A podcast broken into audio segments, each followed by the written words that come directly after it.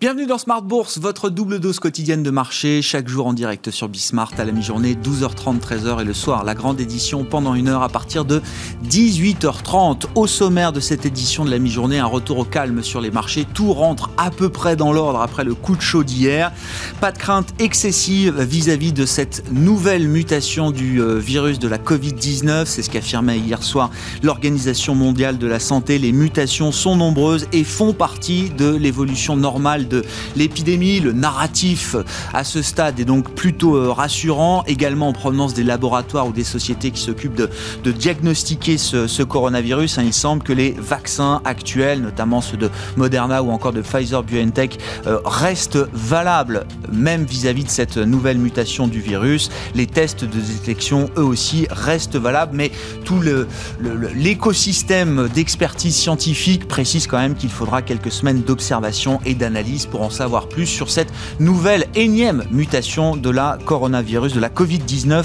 Euh, pardon, je le disais, donc retour au calme sur les marchés. On fera le point dans un instant avec euh, un des gérants de CPR Asset Management qui sera avec nous par téléphone. Le Brexit qui reste un des Dernier sujet peut-être de cette euh, fin d'année, euh, si l'on met de côté le, plan sanitaire, la pêche même semble être désormais le dernier obstacle. Boris Johnson, selon l'agence Bloomberg, proposait une réduction en valeur de 30% environ de la pêche européenne dans les eaux britanniques, alors que l'Europe ne serait pas prête à aller au-delà de 25% de, de réduction on est peut-être assez proche de quelque chose de conclusif d'ici la, fin de l'année. Ce sera évidemment le, dernier grand dossier à suivre dans les, prochains jours. Et puis on fera le, bilan de l'année sur les marchés émergents. Beaucoup de choses à dire. La Chine aura été l'un des marchés superstars de cette année 2020. On en parlera avec l'un des spécialistes de l'investissement en actions dans les émergents, Bruno Vanier, le président de Gemo Assets, qui nous accompagnera en plateau pour cette demi-heure de Smart Bourse à la mi-journée.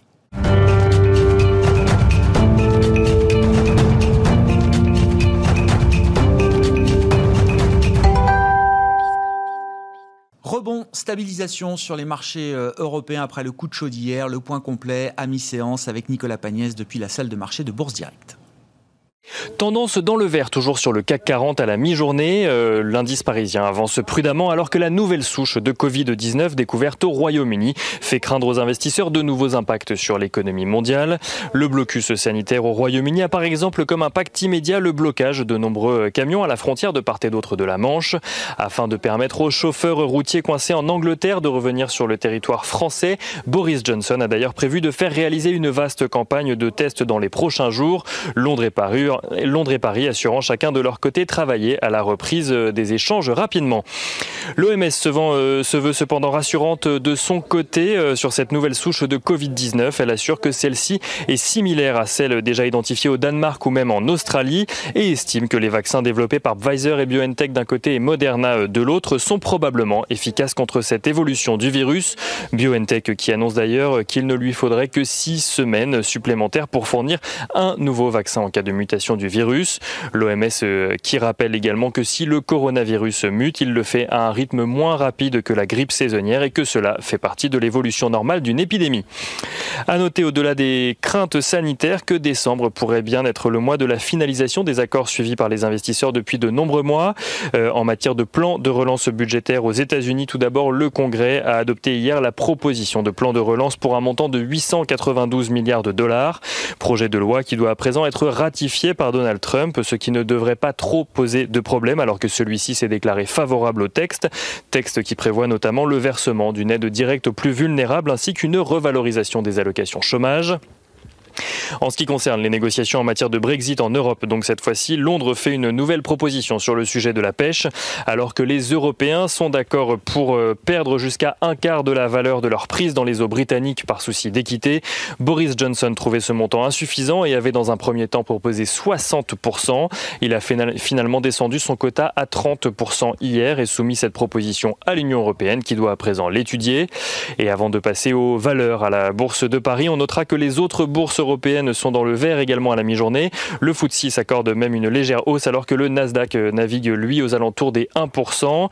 côté valeur donc à présent à la Bourse de Paris, les valeurs qui reculaient le plus hier sont dans le palmarès de tête aujourd'hui. À noter Unibail Rodamco Westfield mais aussi les bancaires ou encore les valeurs automobiles qui signent les plus fortes hausses de l'indice. Air France reprend quelques couleurs également. Et s'il y a quelques valeurs euh, en baisse à la mi-journée sur l'indice parisien, celle-ci reste globalement modérée. La plus forte baisse de l'indice étant signée Airbus qui perd un peu plus de 0,6%. Airbus qui a déclaré qu'il risquait de perdre plus de 5 milliards de dollars de commandes d'avions si jamais le plan de restructuration de la dette d'Air Asia était mis en œuvre. Et on finit euh, du côté des matières premières avec le pétrole qui s'apprécie à la mi-journée aux alentours des 50 dollars, l'once d'or aux alentours des 1870 dollars, tandis que l'euro-dollar est revenu sur son niveau des 1,22 dollars pour 1 euro. Nicolas Pagnès qui nous accompagne en fil rouge tout au long de la journée sur Bismarck depuis la salle de marché de Bourse Direct.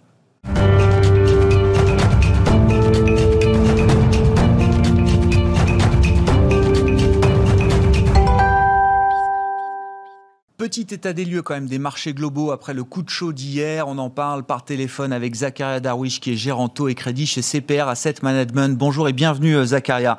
Merci d'être avec nous. Effectivement, on a décrit ce, petit coup de chaud d'hier sur les marchés avec euh, de, nouvelles craintes revenues sur le devant de la scène concernant cette énième mutation du, euh, du coronavirus. Est-ce que tout rentre dans l'ordre aujourd'hui Zakaria?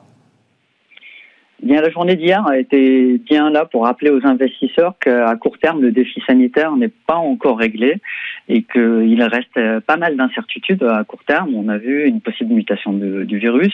Euh, c'est ce qui a fait le, le, le, la une des la une des, de l'actualité. Mais on peut avoir, on peut avoir encore plusieurs euh, plusieurs sujets, que ce soit la logistique, les effets secondaires et surtout si des mesures sanitaires euh, de confinement ou autres euh, peuvent être euh, mis en place euh, à court terme, ce qui viendrait un peu, impacter l'économie et du coup les marchés. Et, et c'est vrai que à court terme, c'est quelque chose d'assez particulier parce qu'on l'a pas vu ces dernières semaines où on avait un marché qui était plutôt porteur. Euh, là, on, en fin d'année, ben, on fait face à, euh, à, une, à une, liquidité des, des, marchés qui est un peu plus faible. On a eu les, euh, les, les, expirations des options vendredi dernier, donc il y a un peu moins d'intervenants sur le marché, et donc ce, cette configuration est plus euh, favorable à des mouvements de marché qui sont plus importants. Après, le scénario central reste quand même une perspective positive à moyen terme, euh, c'est-à-dire qu'on nous avons nous avons un vaccin. Alors, nous avons plusieurs vaccins. A priori, qui reste valable, Zacharia. Effectivement, donc comme vous le soulignez, les annonces euh, par euh, par le par l'OMS et par euh, et par les différents experts sont plutôt rassurantes dans le sens où eh bien les, les, vaccins sont toujours sont toujours efficaces contre contre cette nouvelle souche. Et il faut aussi rappeler que effectivement des souches il y en a quelques quelques milliers. Et que ce n'est pas une spécificité du coronavirus, tous les virus mutent. Et du coup c'est quelque chose avec lequel on va on va quelque part apprendre un peu à vivre euh, euh, et euh, adapter la réponse sanitaire en fonction. Je reviens effectivement sur l'aspect sanitaire. Alors bon, on est en fin d'année, les marchés sont un peu plus creux. C'est vrai qu'hier c'était c'était un peu chaud, mais encore une fois, ça se calme aujourd'hui. Mais je comprends quand même en, creux que on a peut-être acheté un, scénario proche de la perfection hein, sur cette idée d'une vaccination de masse globale, en tout cas dans nos économies développées, avec un taux d'efficacité très important. On comprend également que dans les, premiers mois de 2021, euh, se révéleront les différentes stratégies de vaccination et les différentes stratégies d'approvisionnement et de sécurisation en termes d'approvisionnement de, vaccins. On peut imaginer que tout le monde n'a pas fait les mêmes choix, que tout le monde ne sera pas logé à la même enseigne. Je fais référence notamment à un papier de Der Spiegel en début de semaine, très, très documenté, qui, qui affirme, le magazine allemand, qui affirme que l'Europe en a sans doute fait trop peu trop tard en matière de sécurisation de ses approvisionnements euh, en vaccins, euh, Zacharia c'est vrai que on, va avoir des disparités. Hein. On va avoir des disparités. On a vu des disparités déjà dès le début de la crise sanitaire, où, où, euh, certains pays ont fait le choix du confinement, d'autres pays, euh, comme par exemple la Suède, ont fait le choix d'un euh, pas de confinement, mais de mesures très légères. on a vu même récemment la France qui a été plutôt parmi les premières à, reconfiner vis-à-vis de la vague d'octobre-novembre. On voit d'autres pays qui réagissent autrement.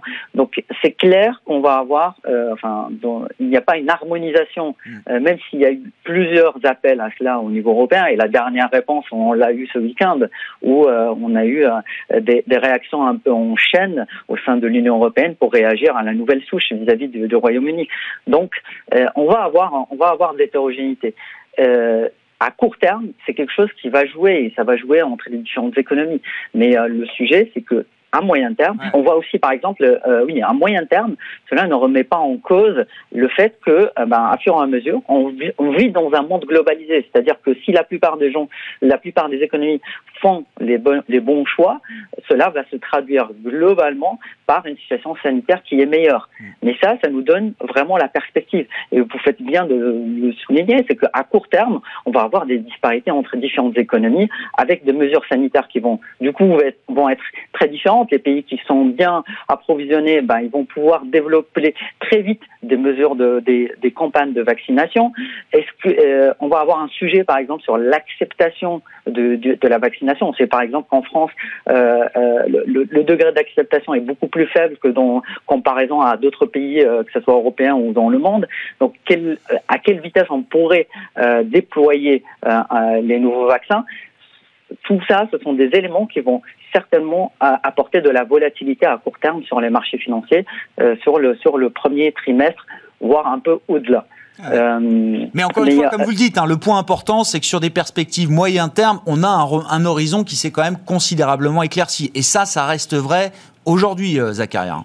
Tout à fait. Donc l'ensemble des éléments que nous avons aujourd'hui nous sont quand même des éléments qui, qui rassurent parce que euh, il y a eu justement ce, cet, cet, effet novembre avec l'annonce de plusieurs vaccins euh, bien documentés, de laboratoires qui sont plutôt reconnus, qui ont une certaine crédibilité et qui euh, et qui et qui donnent cette perspective en moyen terme. Il y a aussi une courbe d'apprentissage. Hein. On voit que au mois de mars dernier, l'impact sur l'économie du premier confinement était était terrible, que ce soit le secteur manufacturier au secteur des services. On voit que le, confinement du, mois de, des dernières semaines n'a pas du tout eu cet impact-là. Quelque part, euh, euh, notre économie euh, c'est de mieux en mieux naviguer dans cet environnement incertain. Hein. On voit par exemple, si on regarde les enquêtes, par exemple les PMI, les enquêtes des, achats des entreprises, au mois de mars dernier, les services ont été très durement touchés avec un, indice qui est à 10, alors que bah, au mois de novembre, il était quand même en zone de contraction, mais on était au-dessus des 40. Donc on voit bien qu'il y a une réponse euh, sur le segment économique qui est de plus en plus adaptée, une courbe d'apprentissage qui est de plus en plus hein, euh, qui, qui, atteint une certaine maturité. On voit aussi la réponse sur les politiques fiscales qui sont sur lesquelles qui donnent aussi de la perspective. On voit que la plupart des pays ont euh, annoncé des prolongations de leur programme de mm. soutien, que ce soit le chômage partiel ou que ce soit le soutien aux entreprises. Et ça, c'est quelque chose qui permet quelque part le, le bridge de gap, le, le combler, de combler le fossé entre aujourd'hui euh, les incertitudes qu'on va avoir sur les prochains mois et cet horizon de temps sur lequel on aura une situation sanitaire qui est plutôt euh, qui, euh, qui retombe dans le dans le côté positif une capacité d'adaptation effectivement des différentes organisations qui progressent au fur et à mesure que, au fur et à mesure que l'épidémie se prolonge. Merci beaucoup euh, Zaka. Merci d'avoir été avec nous pour ces quelques commentaires et ces remarques du jour sur la, la situation de marché. Zakaria Darwish, Géranto et Crédit chez CPR Asset Management.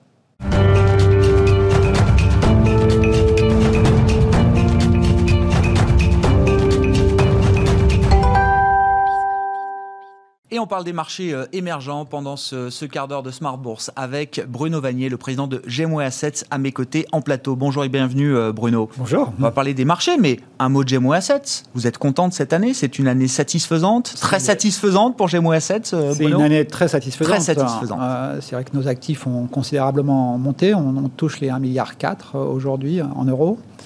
Et nos performances ont été très très bonnes hein, sur les trois fonds que, nous gérons, quoi, Gem Equity, Gem Asia et Gem China. Gem China, le petit dernier qu'on a lancé en novembre, euh, octobre, pardon, octobre 2019, euh, euh, fait un peu plus de 80 millions d'euros aujourd'hui. Donc franchement, on est, on est, on est très content. ils sont tous ISR, ça c'est une. on en dire un mot, hein, des émergents, de l'ISR et des, des critères ESG. Mmh, c'est extrêmement important et donc on est ravi d'avoir cette gamme unique aujourd'hui. Bon, tout ça est le reflet de l'expertise, bien sûr, des équipes de GMO Asset, mais aussi le reflet d'une année qui a finalement été, euh, comment dire, euh, assez spectaculaire pour certains marchés euh, émergents. Je pense notamment à la Chine, je le disais en introduction, qui a été le, marché superstar peut-être de cette année 2020. Globalement, quand même, qu'est-ce que vous retenez des performances, des différentes performances des grands marchés émergents? Quels ont été les moteurs et peut-être les moteurs spécifiques au marché chinois? Alors, c'est vrai que le Covid, c'est vraiment l'élément, euh, l'élément extrêmement important euh, qui, fait, qui fait une grosse différenciation d'un marché à l'autre. Euh, vu que la Chine, bien évidemment, elle s'en est sortie ou s'est sortie du Covid de manière assez rapide. et, très efficace, hein, puisque depuis plusieurs mois maintenant, le nombre de cas en Chine, c'est ridicule, hein, c'est même pas une, vingtaine par jour. Euh, donc on a eu un premier trimestre difficile, hein, mais après tout est allé, mieux et l'économie est revenue quasiment à la normale, ce qui est quand même exceptionnel. Hein. L'économie va, avoir une croissance positive en Chine cette année. Euh, donc tout ça, cette performance, il faut vraiment saluer leur, leur euh, euh, ce qu'ont ce fait les autorités, ce qu'ont fait les entreprises chinoises, dans un contexte où aussi on a lancé quand même la 5G, qui les a considérablement aidés. Alors peut-être pas Huawei, mais Huawei c'est pas coté en bourse, hein. mais ailleurs ça a été quand même très positif. Non, on a on a vraiment une Asie du Nord parce que c'est pas que la Chine, c'est la Corée, Taïwan euh, s'en sortent très bien. Donc il y, y, a un complexe technologique là qui se porte très bien. Et puis euh, les, grands, les, grandes sociétés de e-commerce, de, Internet, hein, comme Tencent, Alibaba, qui ont, fait des performances très très bonnes jusqu'à plutôt début novembre. Alors depuis début novembre, c'est un peu plus compliqué pour elles, on, en reparlera tout à l'heure. Mais globalement, euh, non, ils ont, ils ont tout juste. Hein, mm. et, la performance des marchés chinois est là pour le, pour le montrer. Quoi. Ça reste, euh, comment dire, un, une zone à part dans le monde émergent. On pense à d'autres euh, grands pays. Alors, on a l'habitude, on a toujours cet acronyme en tête euh, des, BRICS, mais euh, si on élargit un peu le spectre, est-ce qu'il y a des situations très divergentes, très, différentes, très, divergentes. ne serait-ce que pour le, Covid, hein, bien sûr, dans beaucoup, beaucoup de pays. Oui, mais qui semble être un axe toujours prédominant pour l'investisseur aujourd'hui. Hein. Dans beaucoup de pays, hein, que ce soit la Russie, le Brésil, pour ne citer que, l'Inde, sont les euh, dans les pays où le, Covid, c'est, où la Covid, pardon, oui, c'est, largement développé et est encore un énorme sujet aujourd'hui, hein, même si on a eu des, des, moments encore plus durs. Hein, le, le, deuxième trimestre euh, de cette année en Inde, où l'économie a décru de 28% à peu près. Donc, c'est uh-huh. quand même des, des chiffres assez exceptionnels. Euh, baisse des devises pour certaines, hein, pour le, le, Real par exemple. Euh, non, on a une situation économique très difficile. Alors certaines ont réagi un peu différemment en, en, mettant en place des, plans de relance, des, plans d'aide, clairement, de distribution à, la population, ce qui a été un peu le cas de Brésil. Du coup, la, la, la, la consommation au Brésil n'a pas baissé autant qu'elle l'aura fait, qu'elle a fait par exemple en Inde ou en Russie. Hein. Euh, mais clairement des situations relativement difficiles. On, hein, parle beaucoup, et on en parlait avec l'invité précédent, de la, réalité, de la perspective d'un vaccin euh, efficace, euh, en masse, dans nos pays développés, Europe, États-Unis. Est-ce que c'est aussi une réalité qui s'appliquera en 2021 au monde émergent, ou est-ce que c'est une réalité beaucoup plus, beaucoup plus faible, une perspective beaucoup plus faible, ou une réalité beaucoup plus lointaine pour le monde émergent? Bah, On a on a déjà, déjà commencé à vacciner en Chine. Hein, oui, oui. Et même au-delà avec le vaccin chinois. Hein, je, crois que c'est un des vaccins les plus distribués au monde euh, finalement. Hein. en Russie également, quoi, avec le Sputnik. C'est vrai que pour d'autres pays, ça, ça risque d'être un peu plus compliqué. Et, euh, là, bien sûr, euh, on le voit aussi en Europe, hein, c'est pas, c'est pas d'une, c'est pas d'une simple, une simplicité. Euh, on ne peut pas s'attendre à une, à une vaccination systématique cette année. Peut-être que ça viendra plus en fin d'année pour les pays, les grands pays émergents comme l'Inde ou, le Brésil. après, ce qu'on disait tout à l'heure, c'est la perspective est là quand même, hein, globalement. On peut dire que d'ici fin 2021, voire peut-être début de 2022, on sorte de cette, de cette crise sanitaire hein, par le haut. et donc, ça va donner de la perspective, bien sûr, à tous les investisseurs, hein, à toutes les économies émergentes, qui dans un contexte de reprise, j'ai envie de dire presque généralisée, hein, qui, est souvent le, je dirais le scénario central pour 2021. Euh, en général, les pays émergents s'en sortent bien. Mm. À la marge, on a des, un effet sur les exportations, sur le commerce mondial qui est plutôt positif. Hein. Euh, alors, c'est sûr que ça, c'est souvent le cas encore une fois, pour la Chine, eh pour, les pays, euh, pour les pays d'Asie du Nord notamment. Quoi. après, une normalisation du tourisme, c'est quand même très très bon pour des pays comme la Thaïlande, comme le Mexique. Hein. Donc la perspective de, réouverture de nos économies euh, développées va jouer ah, aussi sur ces économies. De, même qu'elle a joué négativement euh, quand, quand, on a, eu euh, le premier confinement en mars-avril. Donc, non, de ce point de vue-là, franchement, il faut être assez, assez optimiste sur, sur la perspective. mais ça ne va pas se faire d'une manière simple, et donc il va falloir être assez flexible, encore une fois, comme, comme toujours, j'ai envie de dire, mais, mais là encore plus. Quoi. parce que la Chine, qui, est le, grand gagnant, j'ai envie de dire, de, 2020, euh, il y a quand même beaucoup, beaucoup de bonnes nouvelles qui sont, qui sont dans les cours. Alors c'était ça ma question, puisque tout nous ramène à chaque fois à la Chine quand même dans ce monde émergent. Euh, Bruno Vanier, comment vous regardez le couple rendement-risque après que la Chine boursière a été la superstar de 2020 Est-ce que ça peut continuer à ce rythme-là en 2021 ou est-ce que désormais il faut peut-être plus regarder la balance des risques que celle de, de l'espérance de gain Alors, en termes de croissance, on est toujours là sur des chiffres qui sont quand même extrêmement intéressants et qui vont être là encore plus, presque plus forts au premier trimestre, parce que là, on a un effet de base monumental, premier trimestre 2020 par rapport au premier trimestre 2021. Euh, sur la consommation, on voit très bien, la consommation chinoise a encore très bien fonctionné, jusque, ou même encore une fois en effet de base, jusqu'au mois de septembre prochain.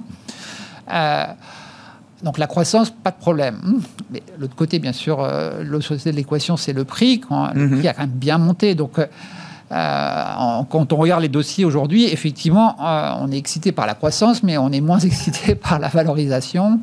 Euh, dans un contexte où l'environnement monétaire, qui a été assez bon quand même, hein, globalement, même si la Chine n'a pas fait les gros plans de, relance monétaire qu'a pu faire les États-Unis ou, l'Europe, hein, clairement, elle était beaucoup plus orthodoxe, hein, ce qui est, plutôt une très bonne chose. Mais indéniablement, on sent quand même qu'il pourrait y avoir un, une sorte de, de, retrait monétaire, une politique monétaire plus, plus stricte. Hein. Euh, en général, ça, ça fait baisser un peu les valorisations. Donc, notre marché chinois, euh, nous, nous, on est plutôt aujourd'hui légèrement sous-pondéré. Pas, pas, parce qu'on est négatif, encore une fois, sur la croissance, parce qu'il y a des bons chiffres qui arrivent. Mais voilà, on se dit quand même une bonne partie de tout ça est anticipé. Euh, la liquidité risque d'être un peu moins forte, et notamment ce qu'on appelle la liquidité excédentaire, c'est-à-dire celle qui n'est pas utilisée par l'économie mm. à un moment où la reprise économique est assez forte. Ah, bah, on utilise plus d'économie, de, pardon, de liquidité dans l'économie réelle. J'entends. Un peu moins pour les marchés financiers. je comprends. Hein. C'est intéressant votre positionnement en tant que spécialiste. Vous dites, on, a plutôt eu tendance à réduire un peu la voilure de notre exposition vis-à-vis de la Chine. Ça reste une conviction très forte. Le chemin de croissance, on l'a compris. Moi, j'entends de l'autre côté, pour des moins spécialistes que vous, en tout cas des allocataires plus, euh, plus globaux, bah, on, met de la Chine. On, on, a vraiment envie d'aller sur ce territoire euh, protégé aujourd'hui de la pandémie, avec des perspectives de croissance. Il y a un problème de positionnement là, peut-être presque même, euh, Bruno? Mais, mais franchement, c'est pas évident de dire qui va avoir raison à la fin. Hein. on espère que c'est nous, bien sûr. Mais, je trouve que c'est... Non, parce que si, le Covid reconfine, on a de nouveau des problèmes avec cette nouvelle ou, bref, le, vaccin a du mal, vraiment du mm. mal à se, à se, à se développer. Ben, là, on, est, on reste dans, dans, je dirais, dans la stratégie 2020 euh, et, être, être surinvesti en Chine, c'est plutôt une bonne chose. Quoi, hein. Euh, maintenant, si on commence à sortir de cette logique-là, euh, ce sera marginalement négatif pour les marchés chinois. Hein. Encore une fois, tout ça en relatif, hein, parce que ce qu'il faut quand même se dire plus globalement encore, c'est que les, les, investissements dans le monde émergent sont plutôt encore petits. Hein. Euh, le monde des investisseurs dans son ensemble reste globalement sous-pondéré vis-à-vis de ces marchés On estime à peu près à 8% de, sur, sur, une allocation 100% actions on estime à autour de 8% l'allocation qui, est, qui consacrée au monde au pays, aux actions émergentes de la part des, gestionnaires globaux, euh, une position neutre, pardon, MSCI neutre, c'est plutôt 12, 12, 12 et demi. Donc il y a encore de la marge. Oui, ouais, je comprends. Et donc si ces, allocataires de, vont vers une position neutre, ils vont acheter tous les marchés, y compris la Chine. Et, on voit bien que sur les ETF notamment, il y a eu une, il y a une, une forte décrue quand même, hein, même si c'est moins le cas depuis quelques semaines. Euh, on a un retour là encore timide, pas énorme. Hein. Depuis le début de l'année, on est encore en négatif de l'ordre d'une quinzaine de milliards de dollars qui est sorti sur euh, des, fonds émergents, y hmm. compris les ETF. à mon avis, on peut avoir un, un, grand retour sur les ETF qui viendrait plus du retail quelque part. Ça, j'ai envie de dire, c'est neutre. C'est aussi bon pour la Chine que pour le Brésil, que pour, euh, que pour la Russie. Hein. Il nous reste trois minutes précisément, euh, Bruno, pour aborder la, question de, l'ISR, de la prise en compte des critères extra-financiers dans le monde émergent. Ça semble être une équation impossible.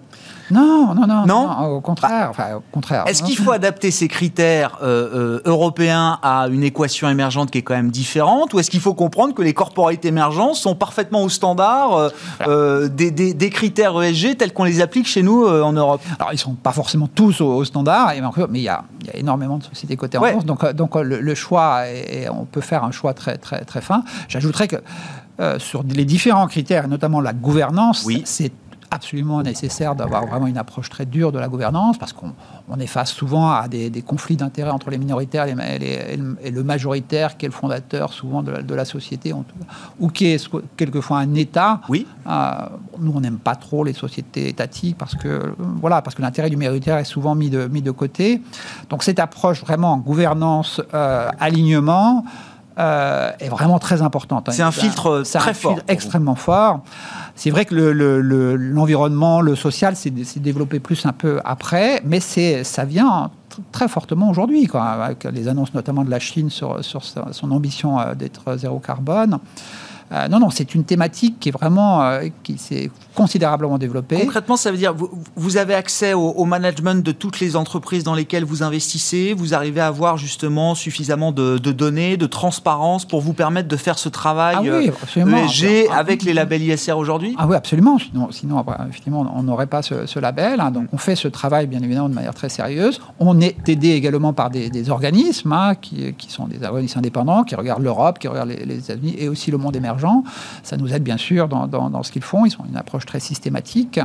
Euh, mais ça, ne, ça ne remplace pas bien sûr le travail que, nous faisons.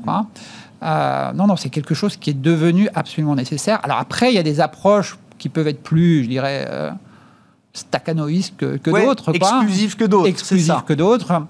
Euh, nous, on n'a pas une approche exclusive, à part certains secteurs qui sont absolument euh, ininvestissables, mais ça, c'est assez, assez, assez facile. Euh, mais par exemple, sur l'énergie, on n'est pas à se dire, bah, il n'y a pas de pétrole du tout dans, le portefeuille. Hein. Non, on ne se dit pas ça parce que plutôt une vision inclusive de l'ESG, c'est ça. C'est une, approche un peu hypocrite quand même. Quoi. Non. on est quand même consommateurs nous-mêmes, d'une manière ou d'une autre, même si on fait des, chacun d'entre nous font des efforts. Quoi. Donc, taper sur le, celui qui vous donne l'énergie, c'est quand même un petit peu. Hein, un petit peu dur. Euh, mais en revanche, là, il faut être très très sélectif, bien évidemment. Quoi. Et, il y a quand même des entreprises dans le monde émergent comme ailleurs, du reste, qui font les efforts euh, et qui ont une vraie ambition euh, à ce sujet. Quoi. Merci beaucoup Bruno. Merci d'être venu nous voir pour faire ce, bilan de l'année du point de vue de l'investissement émergent. Bruno Vanier, le président de Gemway Assets, qui était invité de Smart Bourse à la mi-journée. On se retrouve ce soir, nous, en direct à 18h30 sur Bismart.